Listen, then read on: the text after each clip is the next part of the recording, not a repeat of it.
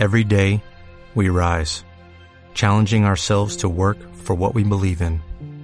At U.S. Border Patrol, protecting our borders is more than a job, it's a calling.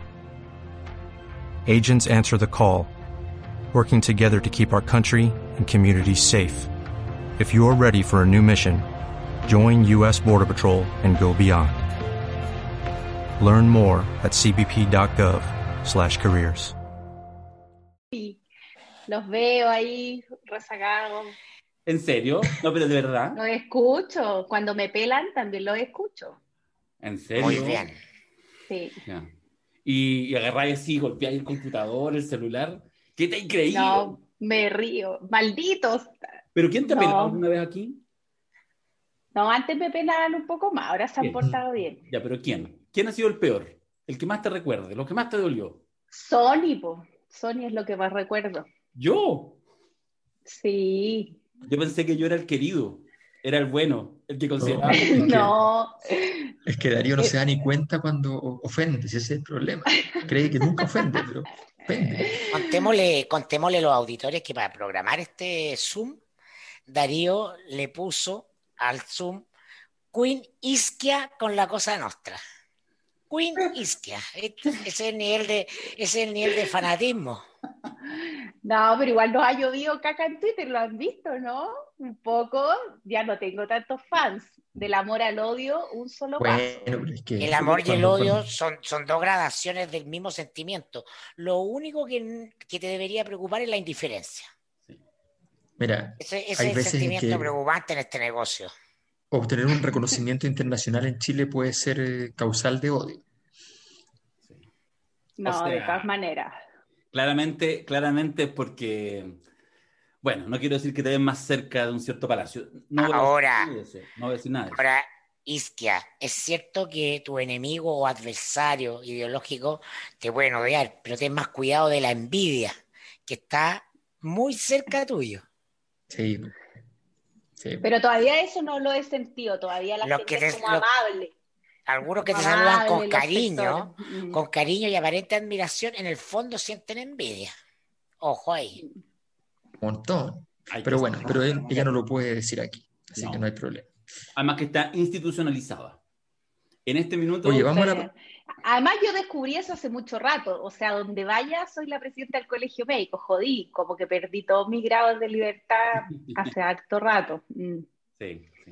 Así Oye, que en como- fondo, una cosa más Como, nomás. como para- Carlos Gajardo, que sigue siendo el fiscal. Sí, sí, claro, es verdad, es verdad. Y Darío, el concejal. Bueno, mira, te agradezco, Mirko, porque hasta hace poco era el conductor de Tople, así que qué bueno que para ti, weón. Me alegro. me alegro. Ya, oye, Sí, y, y el único conductor de Tople es Moreira. sí, totalmente, totalmente. Isquia, gracias por estar acá y gracias además por, por haber aceptado súper rápido. Te preguntamos al tiro. Eh, no, vamos, no vamos a develar las gestiones internas que se hicieron. Vamos a dejar que cada uno crea lo que quiere creer, como dice Macari. Y eh, te lo agradecemos por dos razones. Bueno, una, primero por la disposición de estar. Está ahí ya con ocho meses de embarazo. ¿ah? ¿Sí o no? 34 más 4 ya estoy cercana Estoy lista para la foto. ¿Fecha o no? Abril. Ya. Así que va a ser toda una novedad, porque una cosa es estar embarazada, otro es qué hacer cuando nazca la guagua, dónde la voy a meter. va a ser todo un desafío. Sí. Oye, bueno, y por eso más te agradecemos doblemente. Igual está ahí con una agenda en todo caso bastante activa, porque además que la segunda razón es que hoy, eh, jueves 18 de marzo, eh, y por eso lo quisimos además con- conversar contigo en este día, con lo que también van marcando los días, pues igual los días tienen su intensidad, ¿ah? son, son, marcan, tienen una cosa así como, yo diría que es la metáfora como del cuerpo, ¿ah? como cuando cosas te pasan por el cuerpo y te, articulan la conciencia, algo pasa también con los días. Y hoy, 18 de marzo, es el día que se cumple un año de lo que yo llamo así, no sé si estarás de acuerdo con ese juego, como la idea que el, el día en que la pandemia llegó oficialmente con eh, cuando el gobierno decreta eh, estado de catástrofe y, por lo tanto de alguna manera la pandemia ya es una realidad y de ahí todo se articula. Miraba yo las noticias del año pasado que una semana después de eso, el 25 de marzo, se decretan ya las primeras cuarentenas. La comuna de Santiago entra en cuarentena. Y hoy mismo eh, la Comuna de Santiago, con la significancia simbólica que tiene, entra en cuarentena. Es decir, eh, yo lo dije por ahí, más que un eh, día de la marmota, ya estamos en el año de la marmota. O sea, empieza como una repetición que de verdad yo creo que incluso a nivel de salud mental va a estar bien heavy, porque como que de alguna manera teníamos la idea que entre la vacunación y todo esto ya venía saliendo. En ese contexto, para abrir los fuegos, un poco preguntarte, te hemos escuchado en, en varios lados y las últimas declaraciones tuyas han sido bien como intensas en ese sentido, en términos de decir, mira, evaluamos dos semanas antes del 11 de abril si se pueden hacer las elecciones. Nuevamente, que haciéndose cargo de decir frases medias heavy, medias categóricas y bastante poco intuitivas para el mundo, para el sector social, que seguramente tú te sientes más cómoda. ¿Por qué no nos, por qué no nos, nos comentáis así como para entrar una... ¿Cómo bosquejas tú este 2021 y este año de la marmota que parece que se nos viene? Bueno, lo primero que estoy súper de acuerdo con lo del año de la marmota. Ha sido terrible volver a marzo y ver que no hemos resuelto tantas cosas que ojalá hubiéramos aprovechaba avanzar. Uno es que seguimos con el conflicto abierto de los colegios, seguimos con el conflicto abierto de las elecciones, una cuestión que el gobierno se comprometió hace un año, cuando empezamos con esta gestión en torno al primer movimiento del plebiscito, era no, vamos a hacer voto voluntario, que además vamos a aprovechar de que voten las personas privadas de libertad, vamos a hacer todos los cambios. A mí me juraron y me rejuraron del CERVEL, del Ejecutivo, los parlamentarios, todos alineados, no pasó nada, no ni una capacidad de gestionar eso. Lo mismo con la confianza, la comunicación de riesgo, todavía estamos en el TTA, como que miro para atrás y digo, ¿cómo puede ser que estemos un año después conversando las mismas leceras y no hayamos resuelto por lo menos alguna de estas cosas o aprendido de alguno de los errores? Y, y en eso se abre nuevamente este eleccionario, que yo ahí sí me quedo con un trago bien amargo porque yo esperaba que en octubre ya tuviéramos alguna opción de voto anticipado. Eh, no se pudo montar y dije, bueno, ya, fue difícil, como que la gente se empezó a mover como uno o dos meses antes de octubre, pero llegar a abril del 2021 me parece inadmisible. Aquí nadie ha pagado esos costos políticos, pero me parece que a alguien hay que pasarle la cuenta. Cuando uno pregunta quién es el culpable, todos se desdicen. El CERVEL le echa la culpa al Ejecutivo, el Ejecutivo al CERVEL, y así todos fuegos cruzados a los parlamentarios. Pero la verdad es que es inentendible y creo que va a pasar lo mismo para las próximas elecciones, porque todos van a pensar, no sé, ahora llegó la vacuna, entonces la próxima elección va a poder ser normal. La verdad es que no hay voluntad política para modificar y hay muchos temas rezagados eh, y nosotros, ¿qué hicimos? No es un tema fácil, sin duda. Nosotros, como colegio propiamente tal, no queremos que se corran las elecciones porque tampoco le podemos decir a Chile, mira, el 20 de octubre sí se van a poder mm. hacer la elección. Todavía estamos en un escenario súper de incertidumbre con esto de las variantes, si las vacunas van a servir o no para las próximas variantes. Eh, como que no hay ese túnel, esa luz al final del camino está con las vacunas, pero pero también hay que reconocer de que las cosas pueden no funcionar tan bien, es una de las alternativas. Y en ese sentido, eh, creo que necesitábamos, ojalá, poder ponderar algunos criterios y se nos preguntó mucho en octubre, porque había mucha gente interesada en octubre que se corriera el plebiscito, eh, sobre todo ahí más los sectores de coalición, más los de, de, gobierno, más los sectores de derecha que no querían que hubiera plebiscito a pesar que ahí no teníamos tantos casos y nosotros ahí propusimos que el único criterio era el colapso de la red sanitaria. Cuando hicimos el documento para febrero de este año, dijimos, bueno, mantengamos la coherencia, pues es lo que le pedimos al gobierno, como nosotros no vamos a tener la misma coherencia, dijimos el colapso de la red sanitaria. Llegamos. El problema es que estamos en el colapso de la red sanitaria. Entonces, planteamos que dos semanas antes, donde uno puede predecir con los modeladores uno ahí vea si es que realmente la red va a colapsar, porque lo más probable es que si la red colapsa, ustedes comprenderán que yo entiendo que a nadie le gustan las cuarentenas y, he escuchado muchas veces a Mirko que dice que los queremos someter a todo y no sé qué, pero si no hay cama para ni un cristiano, los cristianos se mueren. Entonces, el triple.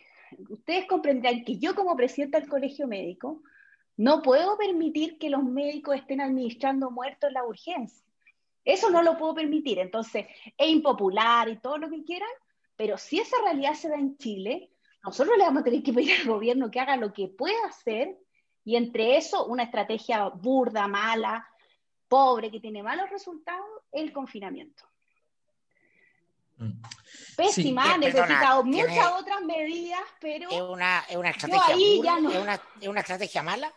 El confinamiento. Es una estrategia mala, ¿por qué? Porque tiene miles de impacto social, efectivamente la gente pierde adherencia, hoy día que la gente está cansada, o sea, hay varios estudios que entre más corta, dura y precoz tiene mejores resultados.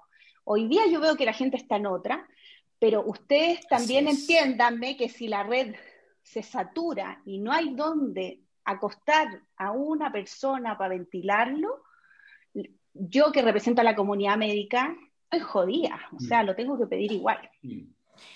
Yo solo quiero comentarte una cosa, que todo lo que describiste al comienzo de tu, de tu intervención, Isquia, el, tirarse la pelota entre el CERVEL, el gobierno, la incapacidad de, tomar decisiones a tiempo, ¿ah? desde el año pasado, previendo lo que viene, todo eso es el desplome de las instituciones.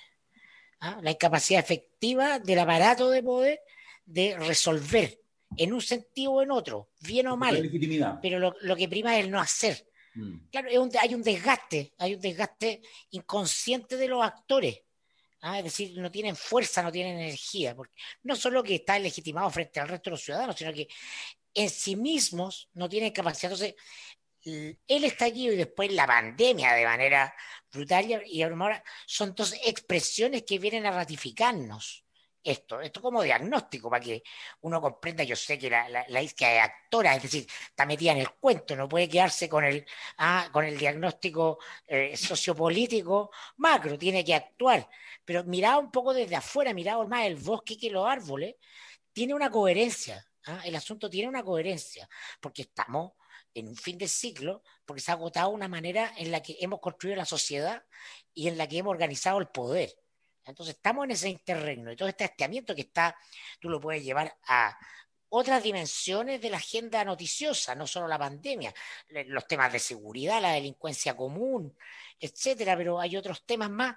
Eh, todos están eh, cargadísimos de este agotamiento que se traduce en incapacidad de hacer. Alberto. Sí, no, mira, yo, yo creo que el planteamiento que, que hace Isquia. Lo que pasa es que, a ver, la incapacidad del gobierno de hacer cosas o del, Estado, normalmente en Chile eh, la importancia para movilizar el Estado de parte eh, depende bastante del gobierno. Eh, ha, sido, ha sido muy grande. Si uno se fija, por ejemplo, hay cosas muy simples. Uno podría suscribir la tesis del, del gobierno respecto a la necesidad de volver a clases porque hay muchos problemas en, eh, efectivamente que se están diagnosticando en la formación que están recibiendo los estudiantes y las estudiantes en, en Chile durante la pandemia.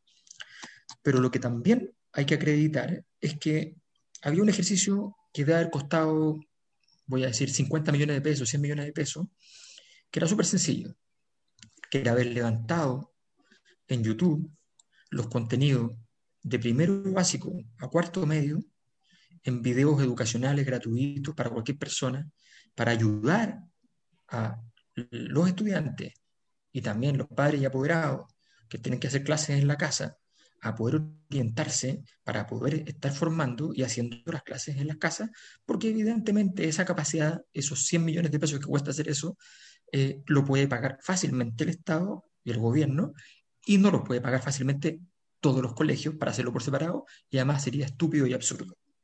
Entonces, ese es un ejemplo de cosas súper sencillas, ninguna idea genial, cosas que van a servir toda la vida, es muy útil para, toda, para, para todas las generaciones futuras ver esa, esa materia allí y encontrar la validad por el ministerio, por, por técnicos expertos, en fin, todo eso.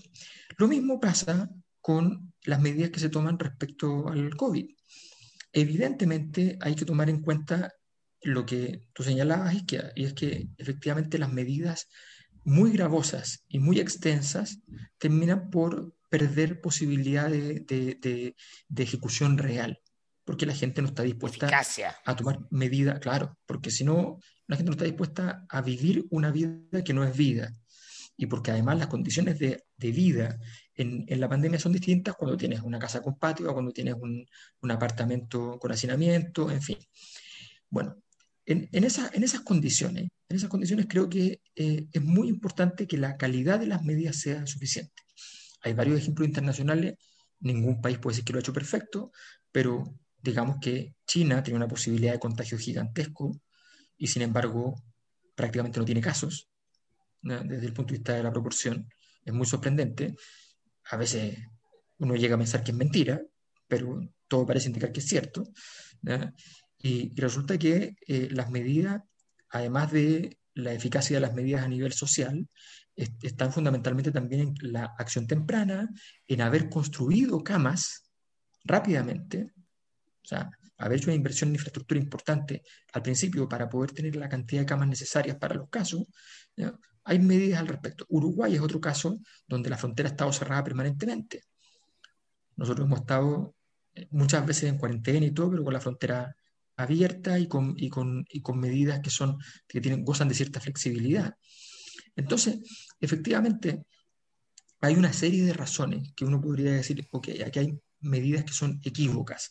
El gobierno en la práctica, y eso pasó, celebró la vacunación, el éxito del, del, progreso en la vacunación, como si fuera el fin de la pandemia, y con ello dio una comunicación equívoca.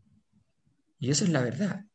Entonces, es un clásico Piñera, limpiarse el poto antes clásico, de caca. O sea, no. Pero, bueno, Eso es Piñera. normal. Y lanzó el confeti.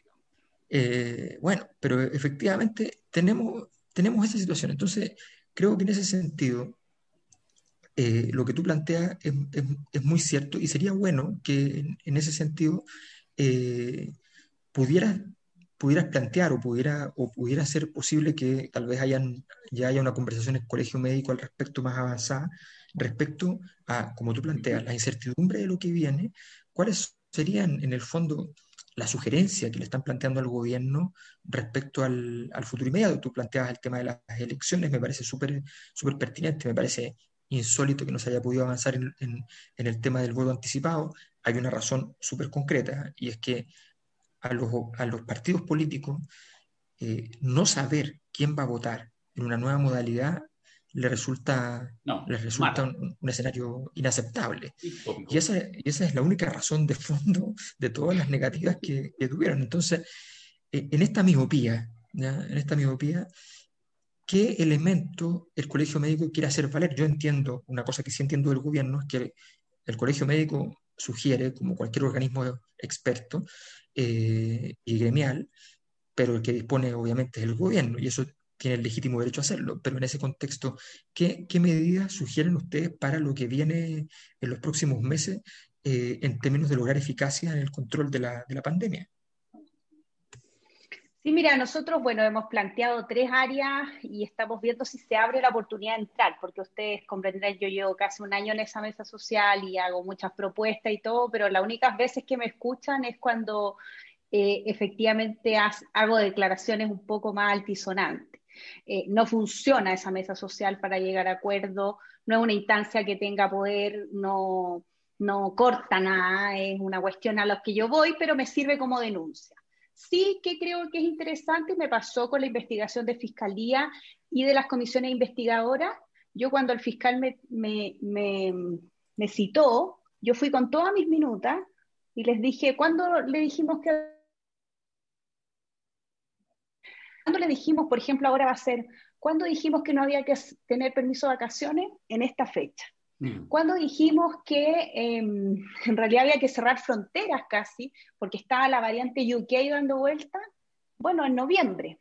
Cuando montamos toda la variante, porque ahora yo ya lo pongo en negrita, así subrayado, letra número 80, oigan, hay que cerrar fronteras porque va a entrar una variante con escape viral y vamos a tener otra pandemia. Bueno, eso lo empezamos a poner en enero y eso no ha pasado.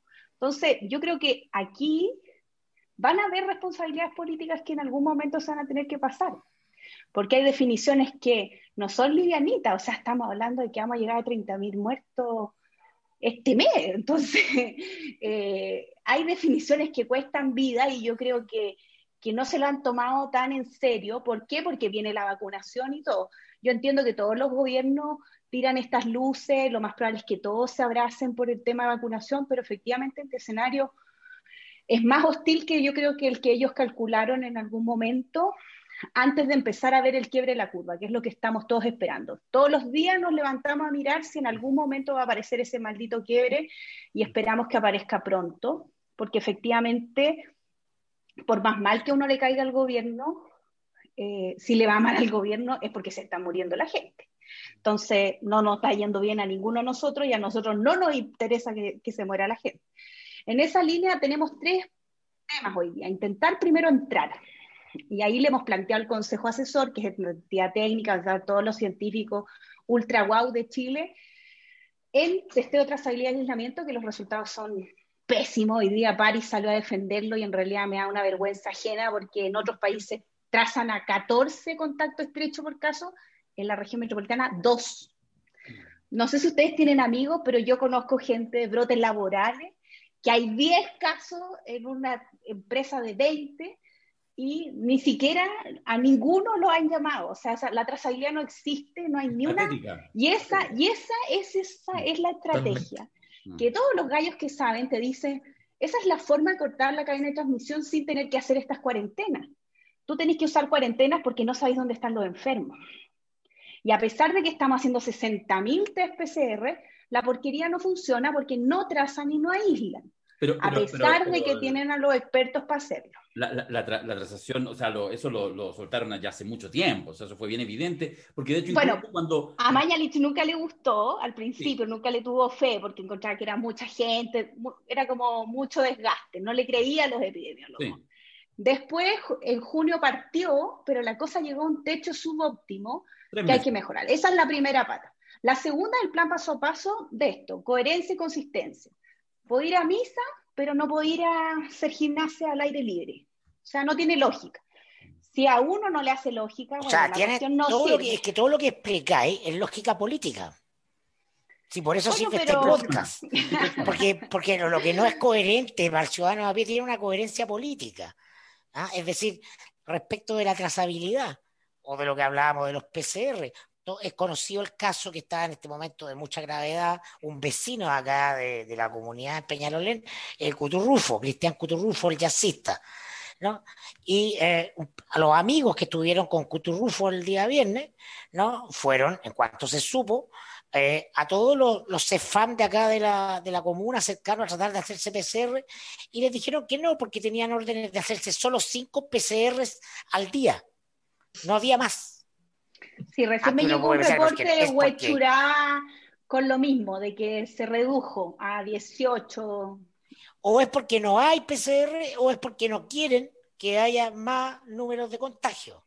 ¿ah? Porque a la vez que estamos top 10 en las vacunas o top 5, estamos también top 1 en contagio probablemente. Entonces, como todo en este gobierno, en esta lógica neoliberal, porque hay que sacar al gobierno una mentalidad en la que está imbuido el país, ¿ah? todo se trata de cómo quedo yo en el ranking, de cómo voy en el número, mm. ¿ah? en, eso se juega el ganar o perder. Mm. ¿ah? Es parte de eso, la, la, la, pandemia nos está diciendo cosas, lecciones que tenemos que sacar todos como ciudadanos. ¿Ah? Sí, le encanta lo de los rankings y, esta contradicción ya la han reportado algunos medios internacionales. O sea, cómo el milagro chileno puede tener tanta cantidad de fallecidos y tanta cantidad de casos. Esa es la segunda, plan paso a paso. O sea, la cuestión tiene que ser coherente y que si a los ciudadanos no le hace sentido, los ciudadanos van a agarrar el plan paso a paso y chao. chao. O sea, tiene que tener alguna lógica y hay que permitir actividades de bajo riesgo.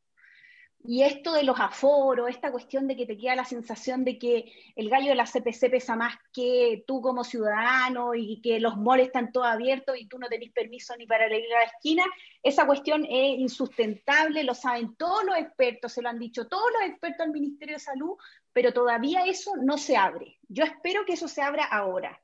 Y la tercera es variante, ahí estoy muy de acuerdo con el ex ministro Mañalich, que, que salió ahí a prestar un poco ropa porque efectivamente estamos en un territorio de incertidumbre en variantes. Y tenemos muy cerca a Brasil. Lo más probable es que los países latinoamericanos no tienen mucha capacidad de testeo. Para poder hacer mil muestras mensuales en Chile nos vamos a pitear como mil millones eh, de pesos eh, por para poder tener estas variantes identificadas. O sea, es súper caro. No es fácil. Y ustedes comprenderán que igual que cuando partió el coronavirus, esto igual que el inicio de la pandemia. Los países ni sabían si tenían coronavirus. ¿Y qué hicimos nosotros? Cerramos para tres países. Mm. Obvio que la cuestión iba a entrar, entraron 570 casos a Chile de países de casos importados.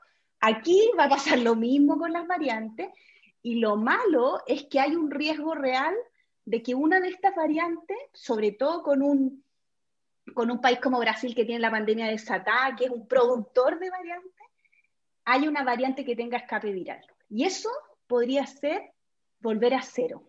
Es que yo les digo, hay un SARS-CoV-2 donde el Sinovac no funciona y volvemos a toda otra pandemia sobre la pandemia que ya estamos viviendo. Explícalo a los que nos sacábamos puros tres en biología, qué es lo que es una variante viral. Yo también. Todos menos mayor, todos menos mayor. Mayor no, mayor le iba bien en todo, le iba bien en todo. Mayor ñoño. ñoño. claro, sí, leí, leí ahí en la intro de sabía, toda la... Sabía más que el profesor de biología. De las 50 leyes, cuando era un ñoño. Ah, nos carga, nos carga. Le hacían bullying. Ya, pero miren, variante es que cada vez que el virus se reproduce tiene riesgo de mutar. Como va sacando su fotocopia y su fotocopia muta. Entonces, entre más copias haga, es decir, donde está más desatado el virus, saca más fotocopias y hay más riesgo de que el virus cambie. Entonces, una pandemia mal controlada da mucho más riesgo de sacar estas copias raras. Estas copias raras pueden caer justo en lugares específicos donde se ha montado la respuesta inmune. Por eso, la variante brasileña, hoy día miramos con muy malo ojo a alguien que se reinfecta. Mm. Yo tuve COVID, mostré respuesta inmune, no me debería dar de nuevo en general, dentro del primer año. Pero si me da de nuevo, yo digo, mm, puede ser una de estas otras variantes. Y lo peor es que alguna de esas otras variantes, por ejemplo, no responda a las vacunaciones. Y hay una, la sudafricana, que in vitro, es decir, en, cultivos celulares, ya ha demostrado que podría ser refractaria a las vacunas. O sea, es un riesgo, es un riesgo real, los países están cerrando, se conversa, pero aquí no el poder económico, no es solo en Chile, es una cuestión que impacta en la OMS, eh, que impacta en la Unión Europea, ustedes vieron que están tirando este carne verde. A pesar de que nadie sabe qué va a pasar, los gallos van a enfrentar el verano europeo con todo el impacto económico y están desesperados por sacar su carne verde y poder volver a recuperar el movimiento de los turistas. Con harta incertidumbre, es, y lo hicieron para todas las vacunas, pero menos, están viendo si lo hacen menos para Sinovac y para Sputnik V.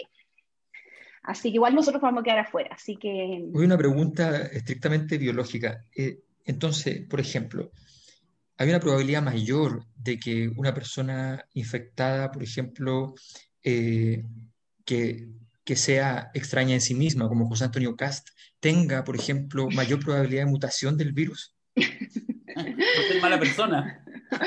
¿Que se convierta en mala persona? Sí, ahí veía. No, oye, una, oye, otra, otra cosa. Ni acá otra pregunta política. la muerte, ni a él. No, otra, no, otra eso, mira, no, perdón, perdón, no. No, no, esa es mentira. No, no, no. Hay gente a la que hay que desearle la muerte. Gas, no, no. Gas yo, no, en persona, gas en persona simpático. Yo una vez almorcé con él hace muchos años. No, yo no. Oye, una pregunta. El, que, el que no tiene inteligencia emocional es Piñera. Él no te mira. Ah, sí, Bueno, sabes que conmigo ha sido amable Piñera, pero Cast, yo les voy a contar que nosotros para la otra elección invitamos a todos los candidatos presidenciales, pues yo ya era presidenta del colegio médico, nos juntamos con ellos y todo. Y te juro que el más simpático era Cast, el desgraciado, simpático, buena onda, tirada talla. Y todo el mundo decía, oye, pero es que nos tiene que caer mal, pero era súper simpático y toda la mesa le decía cagar la risa. Cast es profesional porque sabe que no es personal. En Twitter no es personal, es, una postura ¿Y eso que su bolso de voto. Y eso que se No, pero yo tengo que estar en contra de esto, pero después, más rato. Y nos tiraba toda la talla lo que iba a decir después. y eso que se ha pegado como 10 polvos en toda la vida. O sea, igual no deja de ser, digamos, casi una santidad. Eso. Estáis loco, estáis loco, esa es la mitología. Hablamos mucho de Billings, hablamos porque estaban todos los gines y todo, y le tiraban muchos rollos con esto, porque hablamos del tema de la que obviamente no era nuestra línea, porque desde el colegio médico, pero él se reía, se mataba la risa. cuando uno ha reporteado, mira, Darío, cuando uno ha reporteado política mucho tiempo como yo, ¿no? hay dos partidos con altos niveles de eh, tensión sexual o actividad sexual, la UDI y el PS. Ya. ¿Ah? La represión sexual está en la DC, la cosa escondida, como mm. está ahí. Sí. Oye, Isquia, em, cuando Mañalich eh, llegó a su peor momento, declaró y, luego rápidamente salió del cargo em, que sus expectativas se habían desplomado como un castillo de naipes. Em, ¿Podríamos decir que en este momento al ministro París le pasó exactamente lo mismo, que se le han derrumbado sus expectativas con Castillo de Naipes? Es que yo creo que son roles distintos, como que uno sabía que Mañalich pesaba y yo creo que todavía pesa. Eh, yo creo que todavía mm. habla con el presidente, uno ve las, las leceras que tira por Twitter y el presidente la anda repitiendo a los cinco minutos. Entonces, em, yo creo que tiene poder lo mantiene. No sé por qué se ha reactivado tanto últimamente, me han preguntado algunos medios ahí que están intentando saber por qué resucitó, quizá después del programa de ustedes que hicieron en la red, eh, se volvió a animar para reivindicar que, que no hacía puras tonteras, pero creo que el rol es... Que no era Sony, que no era Sony. no era Sony. Quiere, quiere reivindicarse, yo creo, pero en realidad él es un gallo astuto, entonces eh, el rol del ministro París creo que es distinto, que él quería ser sobre todo ministro y, estuvo disponible y está disponible a, tragarse todas las del gobierno independiente que no esté de acuerdo. Yo lo conozco de antes, creo que él es una muy buena persona, pero evidentemente acá hay que tomar definiciones que no son fáciles. Eh, y me imagino que la presión dentro del gobierno, de los sectores económicos, de la iglesia, o sea, cuánto gallo tenga que conocer el presidente, tiene que llamarlo para pedirle alguna cuestión. Bueno, y eso tiene que ser un nivel de desorden. Los casinos. Los casinos. Sí, Siguen abiertos. O sea, como no, no pesamos nada, no somos no solo nada, enjoy, no solo enjoy, digamos, para que pase más piola. Sí, pero en realidad creo que son roles diferentes. Sí creo que el ministro él ha administrado esto de una forma muy eh, diferente, en donde uno antes le podía echar la culpa a Mañalich. Aquí uno, y por lo menos yo le puedo echar la culpa al gobierno, o sea, yo para mí estas son definiciones de gobierno eh, y entiendo que el ministro lo más claro es que diga, oigan, pero es que, ¿por qué no hacen esto? Y no, en realidad vamos a hacer otra cosa. Y él va, pone la cara como buen soldado eh, en cada uno de los matinales de las mañanas haciendo el reporte, pero no veo una, capacidad de incidir, no, veo que él esté hoy día trabajando por controlar la pandemia. porque si tuviera otro gallo, porque tú tampoco querés pasar a la historia como el gallo que, que se le cayó el castillo de Naipe, ¿no? Mm. Tú estarías ahí apretando, oye, ¿qué vierca le vamos a hacer para que no haya que cerrar Chile en dos semanas más, que no haya que cambiar las elecciones, que todo el mundo me eche la culpa de los 10.000 muertos más que nos vamos a llevar en esta ola, y eso yo no lo veo. Y no lo veo en el gobierno en su, en su contexto completo. Oye, tal vez Mañalich está votando por otra oportunidad. eso decíamos la otra vez, porque además le pegó una buena repasada y bien gratuita y, eh, y, uno dice, ¿y este? Este debería ser ministro de salud, ya, porque parece que se pegó una muy buena entrevista en TVN el, el presidente, de la Comisión de salud, presidente de la Comisión de Salud en el Senado. Yo creo que esa es la jugada. Si, si juega bien un rumor, porque quiere ser senador, pero... Sí, sí o sea, dalo, dalo. Oye, Igual si para nosotros es funcional, yo abrazo a Maña, dicho, sea, si el gallo me ayuda a que cierre las fronteras, buena onda, vamos, tío, por favor. tío Jaime, tío Jaime. tío Jaime, vaya que lo escuche el presidente. Esta reflexión de Isquia, ese sentido de unidad, es como de una gran estadista.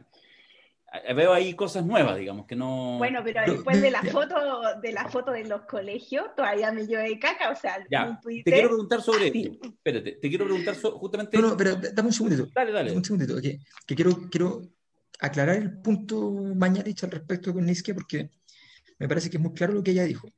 Lo que ella dijo es, la doctrina del gobierno respecto a este, al tema COVID o la confusión del gobierno, si que no hay doctrina, es de todas maneras estable en el tiempo, con Mañalich o sin Mañalich.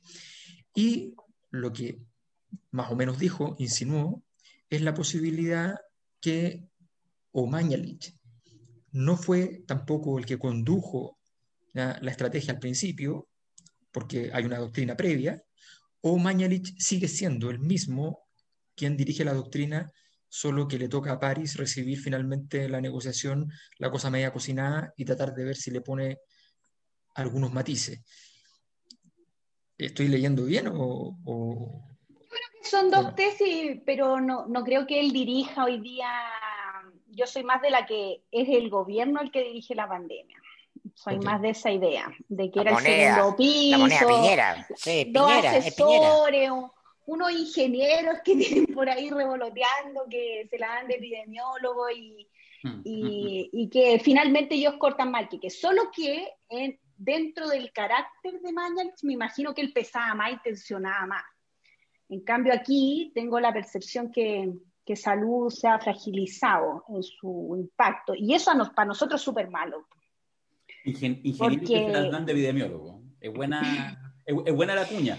Ahora, yo, te, lo quiero plantear lo siguiente, porque yo creo que después de la pandemia, obviamente, casi como en el fútbol, que todos somos entrenadores, de alguna manera también uno hace un cierto ejercicio, y además súper natural, súper comprensible, de epidemiólogo. Entonces, cada uno tiene sus tesis, no, mira, voy a comparar los días martes, porque tal día, voy a comparar en realidad lo que me interesa la positividad, no, pero no importa eso. Cada uno busca, porque de alguna manera también es superhumano, todos y todas tratamos de eh, visualizar y de ver un horizonte. ¿Dónde está la luz al final del túnel? ¿Está lejos? ¿Se ve luz o no se ve? Desde esa perspectiva te lo pregunto a propósito de lo que pasó con, tu participación y la de Pati Muñoz, que además son como separadas al nacer ustedes. Eh, de alguna manera yo creo que hay una, cierta visión. Le agregaría a la Alejandra Matus y hago el trío, ¿cachai? Como, como mujeres que se lo robaron todo el, 2020, que dieron mucha luz, mucha claridad. Bueno, pero digo que ahí estaba con la Pati Muñoz, efectivamente, en la moneda, y, y de alguna manera se entendió, así se vio, como un cierto aval al menos a una intención del, Ministerio de, Educación de volver las clases, la importancia de eso. Pero no me interesa el punto ese. Lo que sí me interesa y te lo pregunto eh, con, y, te pido la máxima honestidad porque entiendo que cosas pasan por dentro, más allá incluso del rol público que ha sido muy siempre consistente como presidente del Colegio Médico, pero que tiene que ver con también con tus propias mirada expectativa, tú estás en una posición en que recibes mucha información, muy en 360 grados, desde seguramente análisis y cuadro sofisticado a nivel eh, de, predicción epidemiológica, y también la conversación con ese médico, esa doctora que más lo cacháis de año y por lo tanto sabéis que ahora su tono, en fin, no sé qué. Entonces, en esa multiplicidad de, factores, eh, tú también vais viendo y vais mirando la evolución de la pandemia. ¿Tú sientes que en algún minuto, en este año que cumplimos hoy, 18, por decirlo así, 18 de marzo, eh, hay tenido como cierta claridad, cierto optimismo? Eh, ¿Sientes que de repente en algún minuto vieron algo que no se dio así? ¿O tú sentís que efectivamente con esos, con esos insumos de todo tipo, en general, lo que han visto y lo que han predicho o los temores que han tenido se han cumplido? Y te hago esa pregunta con perspectiva de futuro. ¿Cómo veis tú, así nuevamente año la marmota, que se viene este 2021? ¿Qué es lo que tú ves ahora? ¿Qué es lo que tú sentís ahora como, como, como izquierda? ¿Cómo lo sentís? Sí, mira, quizás lo más duro que nosotros hicimos fue al principio, cuando esta cuestión llegó, y era tener una estrategia de supresión, que era muy distinta a la que se tuvo por el gobierno, que era más de mitigación y administrar los casos, como en esta perspectiva de que nunca vamos a, nunca vamos a poder limitar que el virus entre, que fue un poco la teoría del gobierno. Y nosotros, a diferencia que fue cuando pedimos los confinamientos iniciales, intentar como erradicar un poco la circulación muy en la de Nueva Zelanda, entendiendo que ellos son 3 millones, viven en una isla y todas esas cuestiones, em, esa fue una apuesta. Si yo retrocediera el tiempo, o sea, yo me voy a amarrar a la moneda para que esa sea la apuesta, ¿cachai? Creo que no estábamos errados, por lo menos podríamos haber retrasado, haber pasado un invierno mejor, porque por ejemplo Uruguay hoy día tiene la cagada, porque en algún momento el virus entra, pero no se mamaron los primeros 20.000 muertos que nos mamamos nosotros. Mm. Y yo creo que en, ese, en esa perspectiva, el haber sido alaracos, como fuimos nosotros, con poca información, y, fue una apuesta, yo creo que tampoco es así como la de estadista, sino que es esto de, si tú tenías un riesgo inminente, ¿qué haces con tu pueblo? ¿O te la jugáis, mm. así como que estoy en el póker, o cuidáis? Y yo creo que Chile además, porque está en un momento político de quiebre y todas las cuestiones, veníamos un estallido social, la gente quería, ustedes no, no sé si se acuerdan, pero estaba todo marzo programado, en marcha. Era la, o sea, yo me tuve que juntar con las organizaciones de la sociedad civil, de los gremios, de los profesores, de los CONE, de no sé qué, y, y todos creían que esto era un boicot, que el gobierno quería controlarlo porque venía la primavera chilena de marzo en adelante y estábamos jodidos, ni siquiera, y qué, le iba a decir yo, mira, en realidad es que no se va a poder votar y estamos súper mal, y fue súper, súper complicado ese, ese momento. Y ahí sí creo que hubo acierto. Otros temas que tienen que ver con las incertidumbres, pero creo que en general nosotros siempre nos tomamos esta cuestión con alta seriedad y nunca propusimos cuestiones locas, a mi juicio. O sea, como que lo que más miramos eran los epidemiólogos y siempre intentando apoyarnos en el consejo asesor. Y cuando el gobierno proponía una cuestión que es impopular, como el estado de excepción, el toque de queda, todas estas cuestiones, pucha, entendíamos que nos tocaba no ser monedita de oro, sino estar en lo sanitario, porque era nuestro rol. Y sigue siendo, ahora todavía, lo mismo para los colegios, que hago mi disclosure que yo amo a Patty, me encanta ella con su fuerza, creo que además es súper potente, es bacán. Eh, de hecho, era mi candidata, era mi candidata, pero nunca quiso, siempre lo dije, pero em, sí creo que, por ejemplo, esta cuestión con los colegios, donde nos vamos a sacar la foto con Piñera y que todo el mundo nos odia con el genocidio y no sé qué, eh, bueno es lo que nos toca, ¿cachai? Yo soy rol institucional, colegio médico, más allá de mis cuestiones, y además que si el presidente me invita a una reunión en la moneda, yo no sé qué piensa la, ciudadanía que yo le voy a decir, no, presidente, es que usted viola derechos humanos, no voy a ir. Pero no es tu rol. Puedo, pero al otro día me echan del colegio médico, pues si yo represento una institución que es súper eh, y que me ha costado, me he molido el lomo para mantenerlo con nuestro equipo eh, en esa coherencia sanitaria. Llama a tírate contra el Rogerio. Oye, no, no, no, no, Ahora tenés razón, güey. No, es que escuchaba a Isquia que dijo, me amarraría la moneda. Y yo pensé, va, un lapsus. Me acordé de Freud. Nada más, eso. Me cayó Macari, bueno. Oye, ¿Hay, un lapso, ¿hay, un, ¿Hay un lapso ahí o no, Isquia? No, Amarrarse por cuatro años, por ejemplo. Voy a revisar la grabación, voy a revisar. pero ustedes se, ustedes se imaginan el nivel de forrazo de tomar ese Bueno, pero Mayol ya lo hizo, pues hay que estar como harto. Como, o sea, sí lo hizo voy a ser candidato presidencial. Me imagino en qué estará Gabriel Boric en este momento cuando dice, voy a ser candidato presidencial. ¿Qué nivel de forrazo tiene que ser tomar esa definición? Sí, además yo soy súper asegurada, nunca he ido a una elección donde no esté segura que voy a ganar, así que... Bien, bien. Eh, ¿Estabais segura en la última? En la es de las nuestras, es de las... Sí, estaba segura. Es de las nuestras, es que, ¿eh? No, entonces yo quiero, perdona. hay, que invitarla, hay que invitarla a exponer al, al, seminario El Padrino 50 leyes ya a esta altura. No, ya no además ni siquiera me gané el premio, me lo ganó la Pati, maldita todavía. pero saliste segunda, po. yo, yo, lo, intenté, pero Mayor tiene sus propios negocios y bueno, ahí no había nada que hacer. Yo, yo, quiero plantear una tesis, es que no, no, lo iba a hacer, pero entramos a un temita, es corto nomás. una, una tesis especulativa. Lo que pasa es que el y, te quiero preguntar, ¿qué te ha pasado también en, esta, en este año, donde obviamente el tema de la pandemia ha sido central, pero donde rápidamente generaste un nivel así como de intensidad, de adhesión el año pasado, y tu nombre salió, y lo, alguna vez te lo preguntamos y todo, como incluso figura presidencial. Un año después o diez meses después de que efectivamente tu nombre estaba sonando, seguimos ya cada vez más cerca de la elección presidencial con muy poca claridad, porque da la sensación, son las típicas cosas que uno dice, tú decís, el próximo presidente saldrá de eh, liderazgos políticos más o menos tradicionales y uno dice, no, como que, como que es raro de pensar. Y sin embargo son los únicos que están en carrera y todas las semanas se suman otros. Hoy día Gabriel, etcétera, todos, todos, todos. Entonces uno sigue pensando, aunque el tiempo se corta, que alguien debiera emerger desde otro lado, ¿ya? Entonces, quiero hacer la siguiente tesis. Tú, tú eh, hubo un minuto en que la gente como que ya te sacó de campaña, de, de la elección, como posible presidenciable. El radar. Que fue cuando tú dijiste, no me acuerdo en qué mes, pero el año pasado, eh, esta cosa de no estoy preparada. Que, que la frase es buena porque es desafortunada, porque alguien que quiere la política no dice una cosa, jamás dice una cosa como esa, porque se hace un daño. ¿Cómo va a decir que no está preparada? Dice, no quiero, no es mi tiempo, no me interesa, estoy en otro rol, no sé qué. Pero yo pensé... No, dije, me falta experiencia. Bueno, la misma. Entonces, lo que yo sostengo, esta es mi tesis, y te lo voy a decir aquí, frente a Chile. Yo creo que tú lo hiciste a propósito porque necesitabas despejar totalmente esa variable, porque lo que tú tenías por delante era una elección del colegio médico. Y antes de cualquier cosa, esa había que ganarla. Y a mi juicio, no era fácil ganarla, porque seguro que mucho médico y médica que está preocupado el club de campo, para ponerlo en genérico, esta cosa que andí hablando y cuestionando los sanitarios, igual debe ser un poco ruido. Y por lo tanto me parecía que te pusieron un chascón torrante no sé qué, para tratar de ganarte, y yo creo que lo hiciste por eso. Esa es mi sensación, esa es mi, mi hipótesis. Muy bien, Cajarito, un 7 se sacó. Excelente.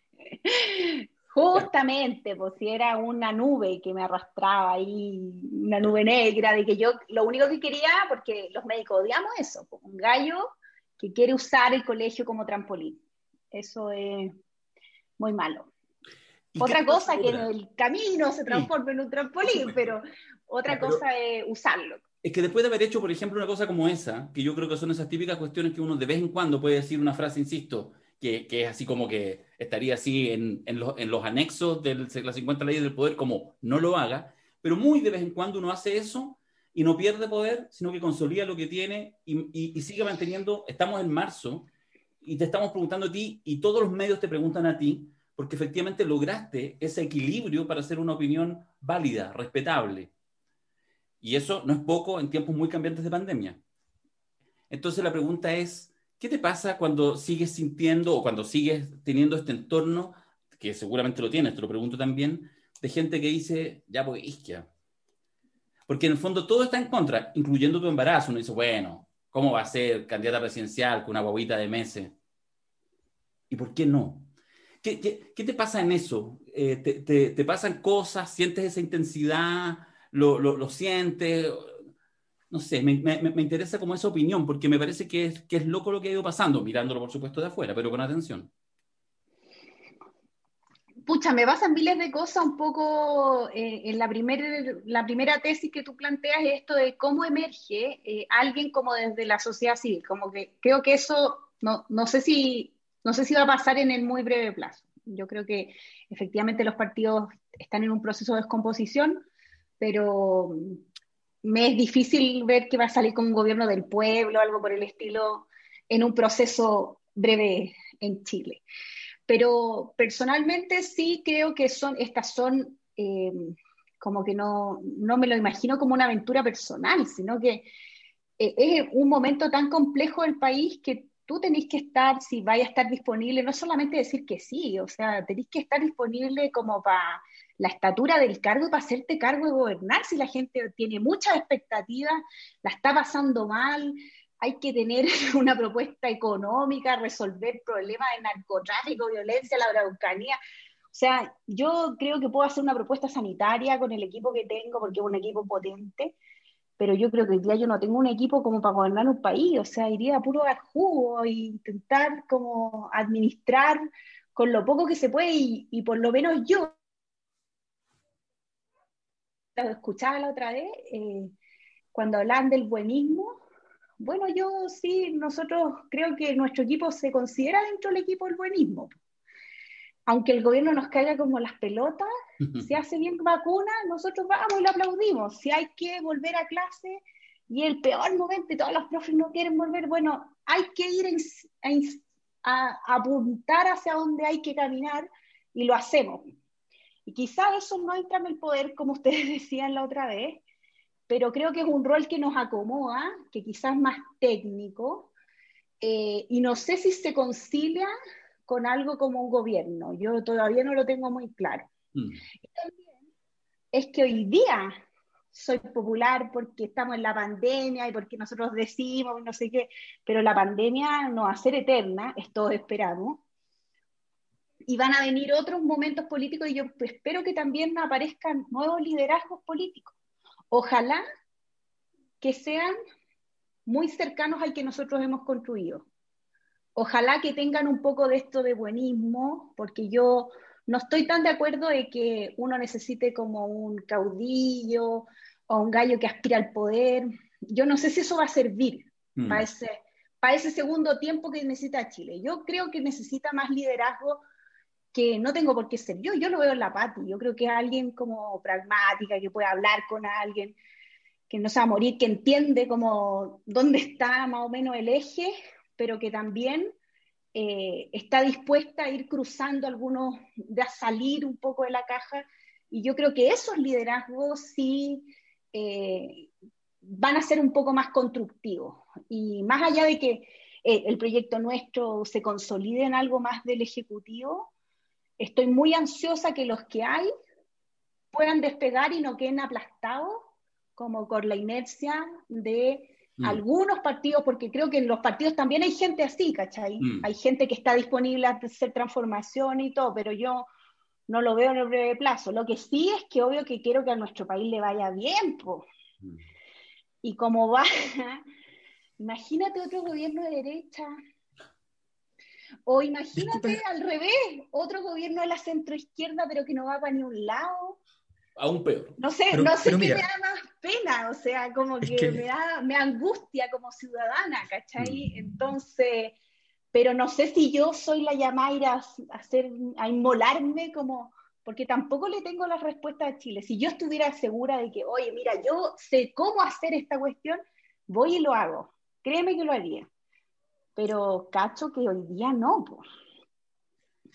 Oye, es que, pero mira, esta, esta pregunta la, la iba a plantear para Yo tengo mi el podcast. ¿ah?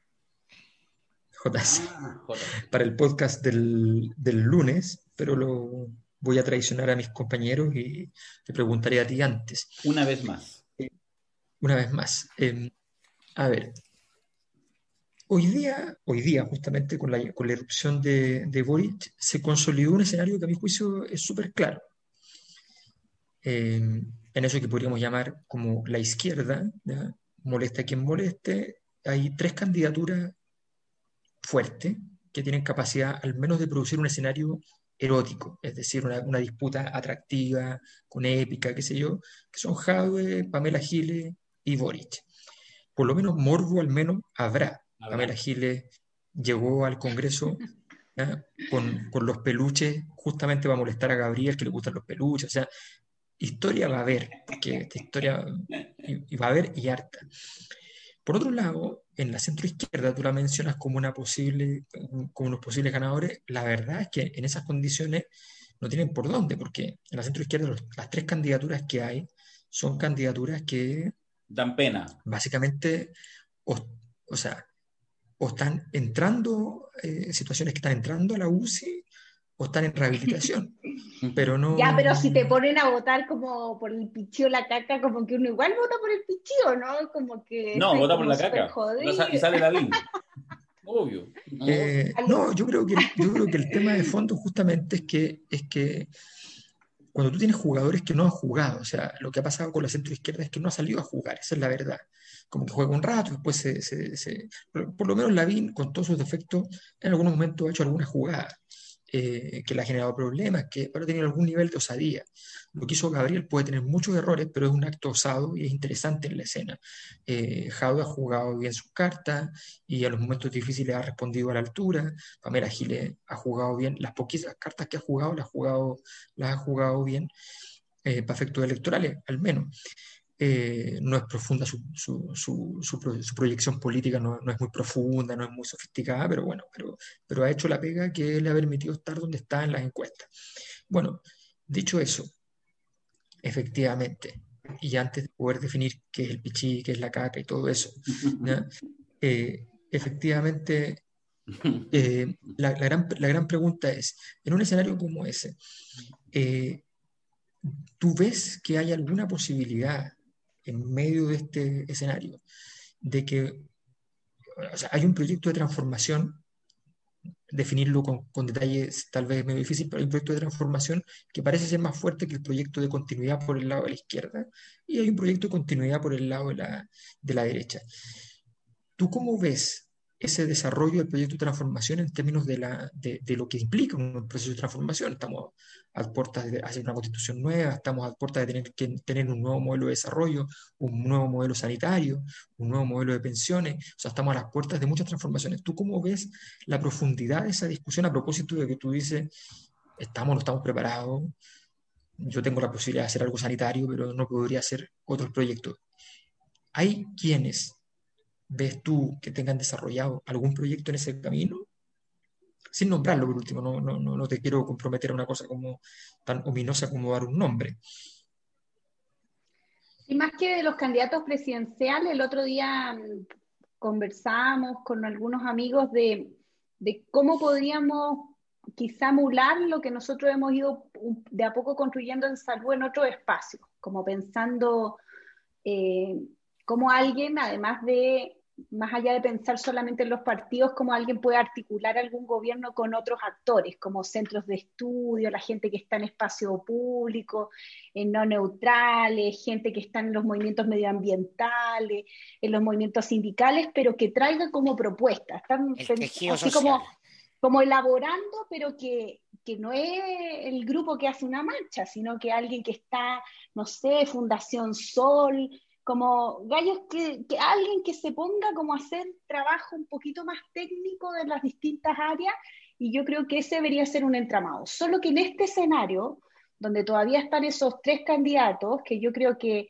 que igual tú dejas ahí afuera eh, a la concepta, que igual existe, igual arrastra, igual tiene máquina, y, y, yo no sé cómo va a ser el escenario que van a resolver ellos, pero, pero creo que esta automatización, cada uno va viendo en el lado que se siente más cercano y en las primeras vueltas no va a haber opción de cruzar esa barrera porque es como traición, o sea, si tú eres dejado, ¿cómo vas a ir a votar por Boris? Entonces, creo que nadie va a tener el espacio para convocar a hacer un gobierno. Entonces, que quizá era el grado de libertad que hubiera tenido alguien que fuera convocante, como por ejemplo, para no ponerlo en mí, la Pati Muñoz, que todos los sectores hubieran dicho, mira, en realidad estamos alguien que no venga a los partidos y que pueda reclutar un equipo de salud que está, por ejemplo, en el colegio médico, un equipo de economía que está en este lado, un equipo de laboral que está en este otro. La Corte Suprema, la Corte Suprema le cortó las piernas, po.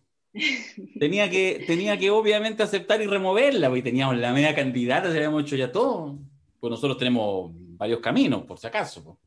O sea, lo importante es que la cosa nuestra, lo importante es que la cosa nuestra esté a cargo del segundo y el tercer piso en la moneda. Entonces, y, estamos esperando el lunes que la Corte Suprema hiciera lo suyo y dicen que siga, que no ha hecho nada malo. Si eso lo sabíamos, pues, pero bueno, cosas que pasan. Pero no salió, pero yo no veo ahí que se vaya a articular. Creo que eso, eso no va a pasar. Lo único que va a pasar es este, como poco menos que el electoral match y la gente vamos a ver qué pesa más eh, al, momento de los que dentro de todos los que no van a a votar, quizá la última vuelta de la presidencial, pero si en ese balance es como ya nos, nos llevamos mal y se logra articular algo después del gallo que termine o la galla que termine en esa pasada, o efectivamente vamos a tener al candidato a la centro derecha y yo y yo personalmente le he pasado bien mal con este gobierno, o sea, creo que, que nosotros ahora, miren, con todo lo que ha pasado en la pandemia, nosotros ahora estamos, pero en guerra campal con el gobierno, porque los gallos además, en toda la pandemia, yo que he sido súper señorita, voy a todas las reuniones, me saco fotos con los, todos los infelices, eh, nos han pasado goles, ni una cuestión gremial. O sea, yo tengo que hacer mi pega. Otra cuña, otra cuña. Lady, Lady Isquia. Lady Isquia. Pero, pero de verdad. No Queen Isquia. No, pero es que de verdad, el nivel de tapa, y yo le digo a mis colegas de derecha, oye, este es el peor gobierno que le ha tocado la medicina en Chile. El peor, liderado por un expresidente del colegio médico. El peor es que ningún gobierno nos había tratado tan mal en medio de la pandemia, nosotros cuidando a los pacientes. ¿Y tú crees que nosotros vamos a hacer un paro? Jamás. mm. vamos a hacer un paro. ¿Por qué? Porque el paro va a matar a los pacientes, que no son de ellos, que son del pueblo, que son pobres, y ahí sí que yo tengo así, pero una raya cruzada en que es imposible, pero son unos, lo peor, o sea, no me puedo, no podría, ni por la estrategia, ni por nada, ir a votar, por, aunque nos vendan la pomada, mm. no, creo que ha sido nefasto. Es que, ¿sabes lo que pasa? Es que, bueno, yo creo que ahí tú planteas un tema que es súper importante porque eh, el gobierno, el problema es que cuando tiene razón en algún argumento, lo hace solo para mantener las cosas tal como están en el fondo. Entonces, por ejemplo, el gobierno tiene razón cuando dice tenemos que cuidar un poco la economía, porque si la economía se cae mucho, eh, el país se desarma y se desarticula. Eso es cierto. Más aún, los países pobres, todos lo saben, tienen más muertos por distintas razones que los países ricos. Eh, y por tanto, volverse más pobre no es ninguna gracia en términos sanitarios tampoco. Pero el problema es cuando el gobierno dice, ok, entonces hay que reactivar la economía y para eso Lo, que, lo que vamos a hacer entonces es que simplemente la gente tenga que volver a trabajar, tenga que volver a hacer las cosas tal como era antes y no haya nueva normalidad. Cuando la nueva normalidad en el fondo es lo que hacen muchos países está haciendo Estados Unidos en este momento, que es inyectar recursos fiscales muy fuertemente para poder activar la economía sin necesidad de que las personas estén haciendo la misma vida que hacían antes en términos de productividad.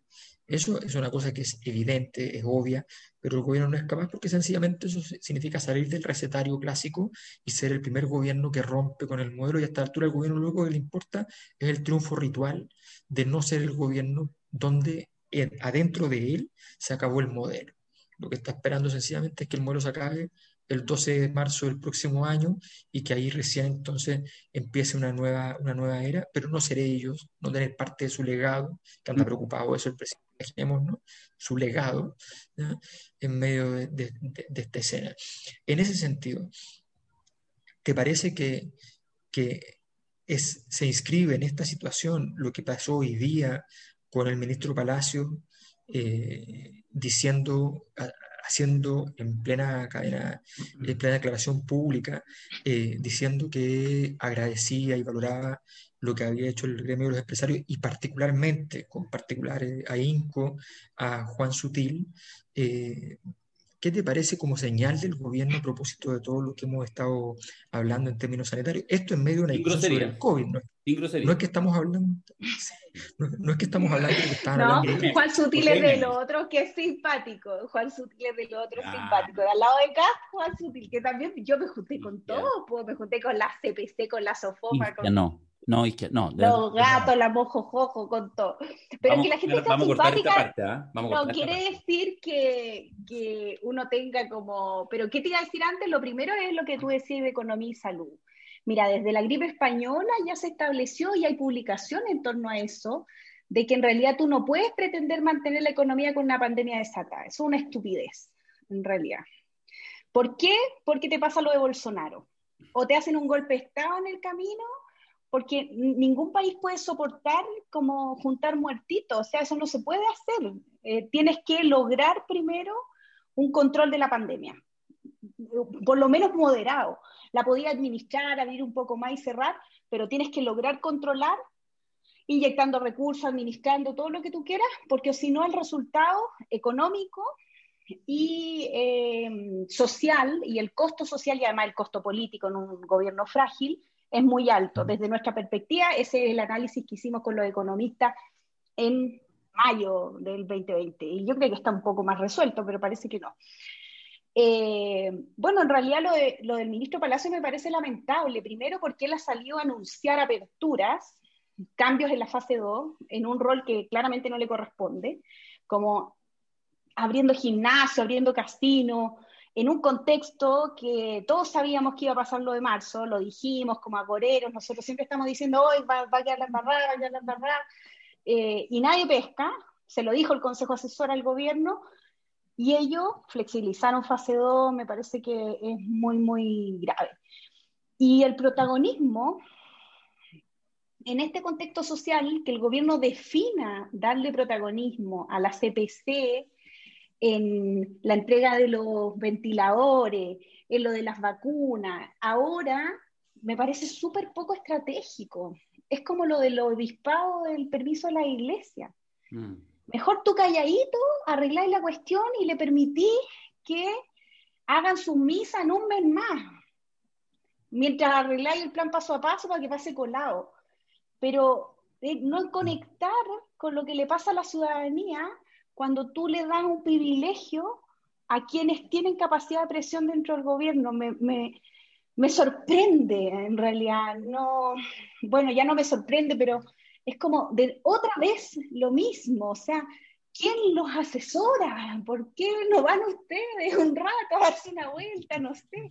Pero un burdo absoluto, siendo que se sabe que caracteriza un sector, o sea, un sector que además en el plan paso laboral se lo pasaron, pero por cierta parte, no existe, mm. todas las empresas funcionando, volvieron todos, no cumplen ni un protocolo, esto que te decía yo de los brotes, eh, están haciendo seguimiento, hay algunas empresas que están trasladando eh, brasileños y entran a Chile como Pedro por su casa, mm. eh, Mapa en Arauco de Angelini, y nadie le pregunta nada, ¿por qué?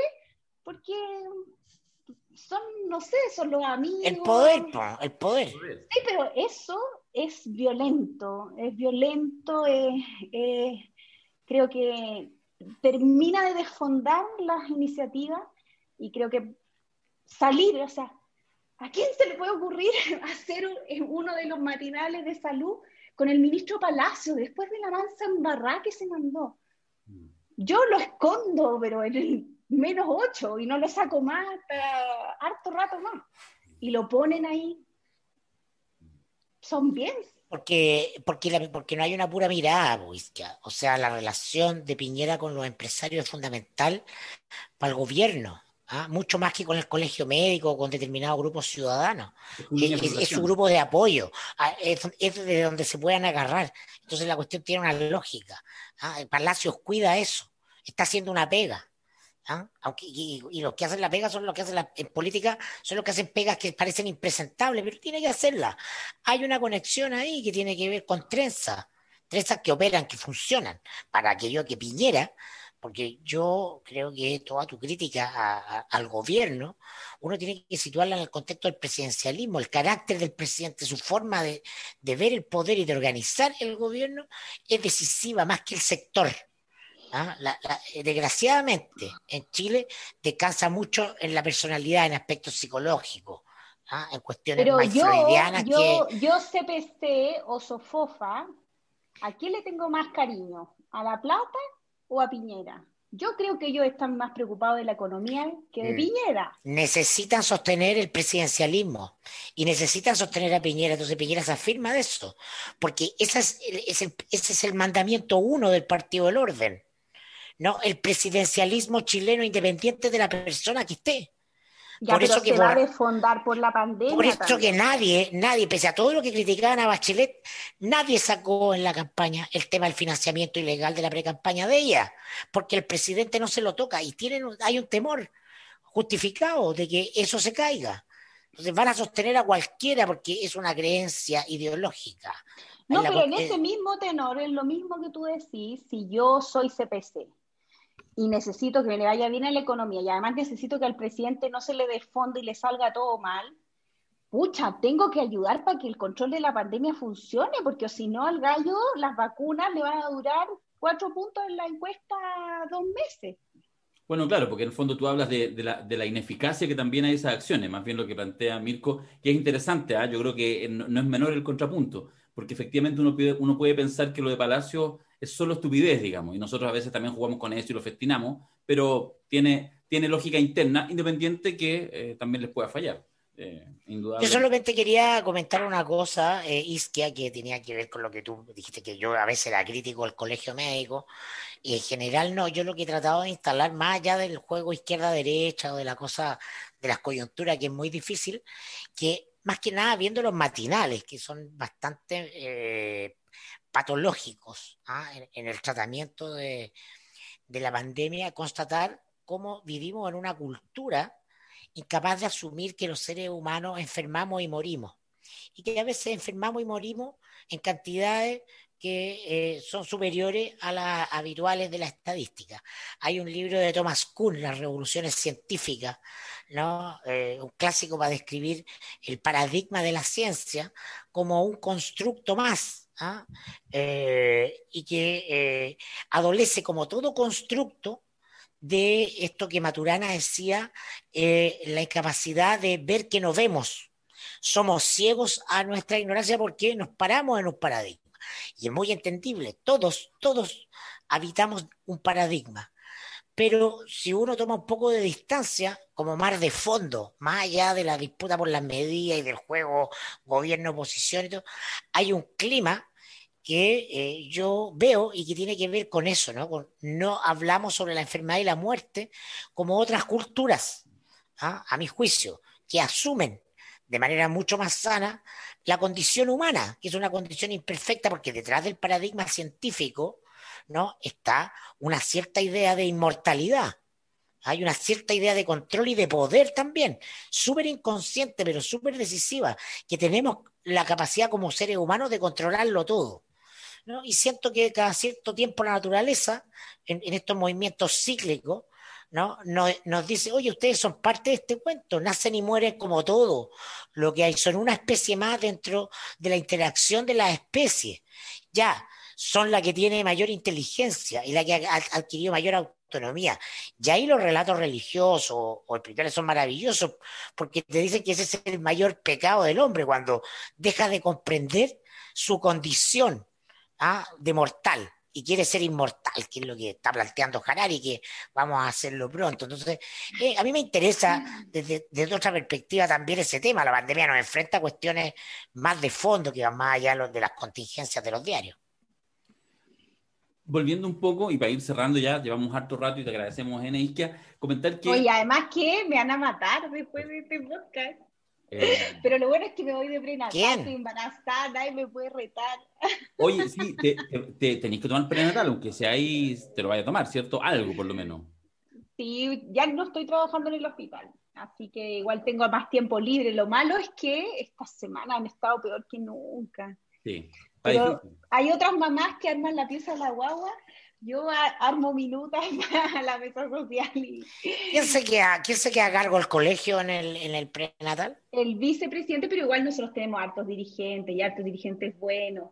Así que está Bernucci, está eh, la Fran Crispi, está, no sé, Ignacio La Torre, tenemos harta, tenemos, tenemos, gente ahí buena. Y tenía un buen equipo, ¿ah? Yo, yo te, lo decía el otro no, día. No, buenos voceros, cuñeros y todo, solo que obviamente que... No se llama Isquia. No se llama Isquia y a veces...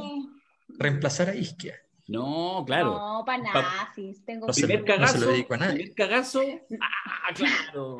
no, sí. Lo único que yo quiero es que como que el 15 de abril empieza a bajar la curva con las vacunas y ahí yo ir a tener mi guagua tranquila y se acabó esto. Se acabó porque nació la guagua de Bueno, eso también podría ser un relato casi bíblico. ¿ah? Nació la guagua de Isque y se acabó la pandemia, listo. Y se quebró la curva. Y se quebró la curva, ¿no? Hacemos el pesebre. Exactito. Hacemos el pesebre en el patio de los cañones, los naranjos, alguna cosa así. ¿Y cómo, cómo se llama la guagua PCR? PCR, COVID, no, se va a llamar Cala. Cala. Qué lindo. Sí. sí. Y van a ser a principios de abril, sí. No, a fines de abril, 24. Ah, y todo sale bien, porque con este gobierno que me hace que se me apriete la guata. Ya. Oye, mira, solo para terminar un, poquito esta conversación, el, eh, Mirko hacía la, la, relación así gigante, ¿cachai? ¿No? Temas, temas humanidad, temas, temas eh, trascendente de los seres humanos en contexto pandemia, yo lo bajo un par de escalones, pero efectivamente también el tema pandemia seguro que va a ser súper relevante en lo que sea el tema de la constituyente, ¿cierto? Eh, y de alguna manera ahí hay un sentido de oportunidad de que va a estar ahí, muy latente, y probablemente me, costaría pensar que al menos ese no sea un tema muy trabajado, muy pensado, y que además incluso a partir de, la salud pública puede articular el discurso completo de lo público y la mirada como carta de navegación de la, de la Constitución. Yo creo que ahí hay una, una, una, expectativa interesante. Por eso, además, te quería comentar, y de hecho te voy a dejar invitada, porque nosotros la próxima semana tenemos este seminario que lo hicimos el año pasado, esta es la segunda versión del color de la hoja, ¿ah? Eh, el seminario donde vamos a hablar de la nueva constitución para Chile. Ahí están los invitados, ya lo, la mayoría de la gente lo sabe. Está eh, Mauricio Daza, está la Claudia Díez, distintas perspectivas, Natalia Muñoz, eh, Rodrigo Pica, que además es ministro del Tribunal Constitucional. O sea, ¿cachai? No solamente actores opinantes, sino algunos que también le está pasando por el cuerpo la actual, la actual institucionalidad. Y oye, y viene el diario, ¿Ah? oye, pero además viene el diario que Rodrigo Pica está a cargo, le tocó estar a cargo del sumario que se le está haciendo a María Luisa Abraham en el Tribunal Constitucional. No te lo puedo creer, no sabía. Sí. Ya. Por maltrato laboral. Ah, ya. Uy, ya. ¿Para qué hay? Vamos a preguntarle, no, no, le podemos preguntar de verdad. Bueno, el 26-27, mira, te vamos a dejar beca y sabéis qué cabrón que lo hemos conversado, vamos a sortear tres, eh, vamos a hacerlo, casi nunca lo hacemos, vamos a sortear tres becas, ¿ya? Para este seminario. Entonces lo que vamos a hacer es que el, apenas termine de eh, ver, de, de, mostrarse este podcast en YouTube, vamos a subir eh, al Twitter este fichito. Todo lo que lo retuiteen desde hoy en la noche hasta mañana viernes en la noche, hasta el viernes 19, van a participar en el sorteo. Vamos a sortear tres eh, becas, tres becados, porque nos parece bueno que vaya otra gente. Ya tenemos harto inscrito, así que es bueno también que más gente participe porque esta va a estar re buena. Y te vamos a enviar de verdad, Iskia, el enlace porque pienso que quizás tengáis un poquito de tiempo ahí, te conectáis un ratito, lo vais mirando. Una cosa poca. Una cosa poca. Una beca al colegio médico. Sí, pues. ¿Cómo? Sí, una beca para el equipo, para el equipo, para el equipo. Todos ahí lo escuchan. Ya, perfecto. Una para tiempo. y otra para algunos. Los pelan también, los pelan también. tiene que ser. Bueno, todo. todo el mundo pela a Darío, no, hay problema. Ya, oye. Yo podría pelar a gente de tu equipo también. Macari. Uy. No, sí. sí.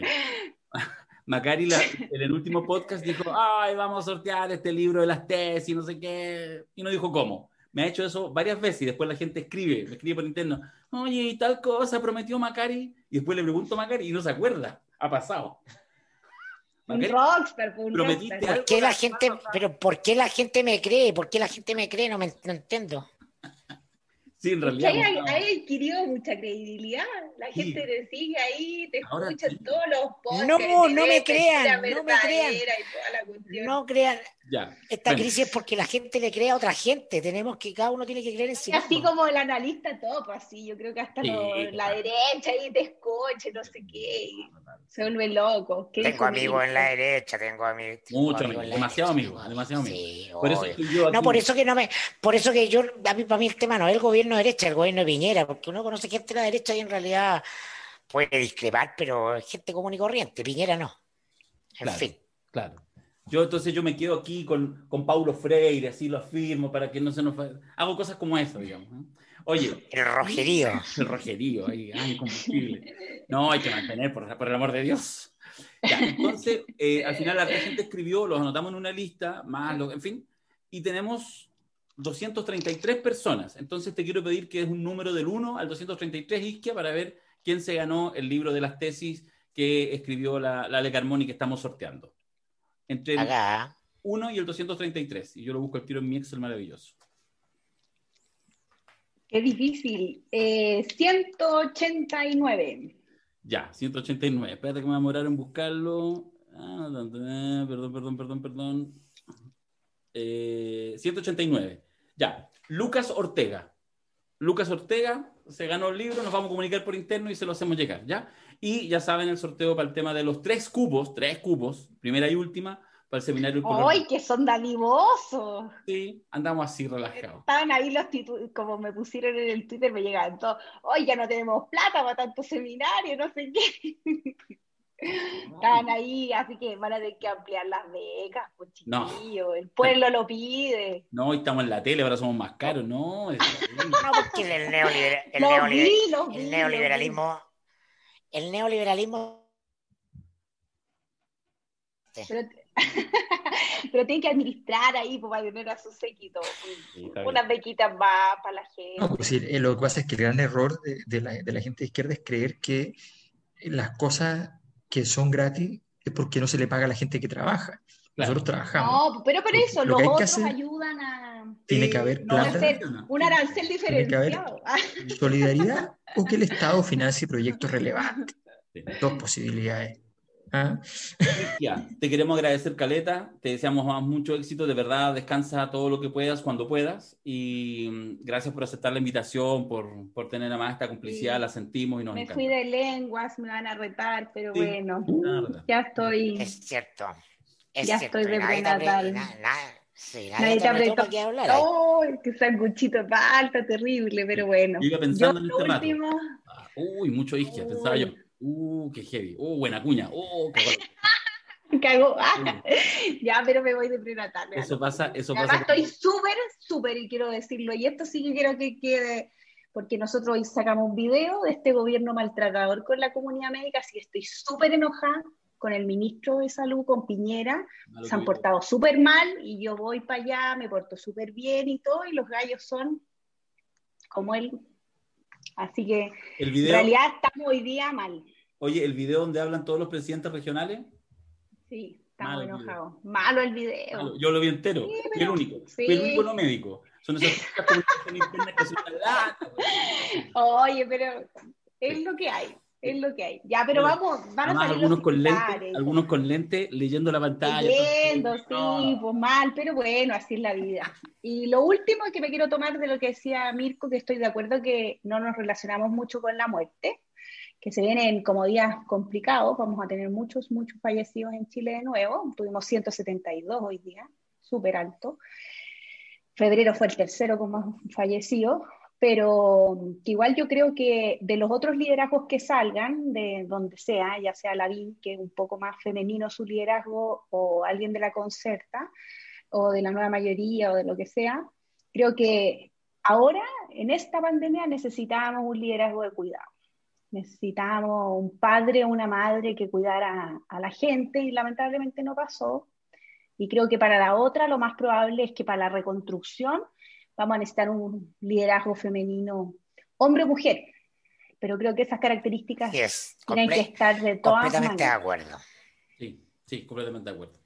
Oye, no te pregunté nada, dónde votáis, constituyente, esas cosas, nada, pero bueno, ya, para la otra. Voto en la Florida, así que 12.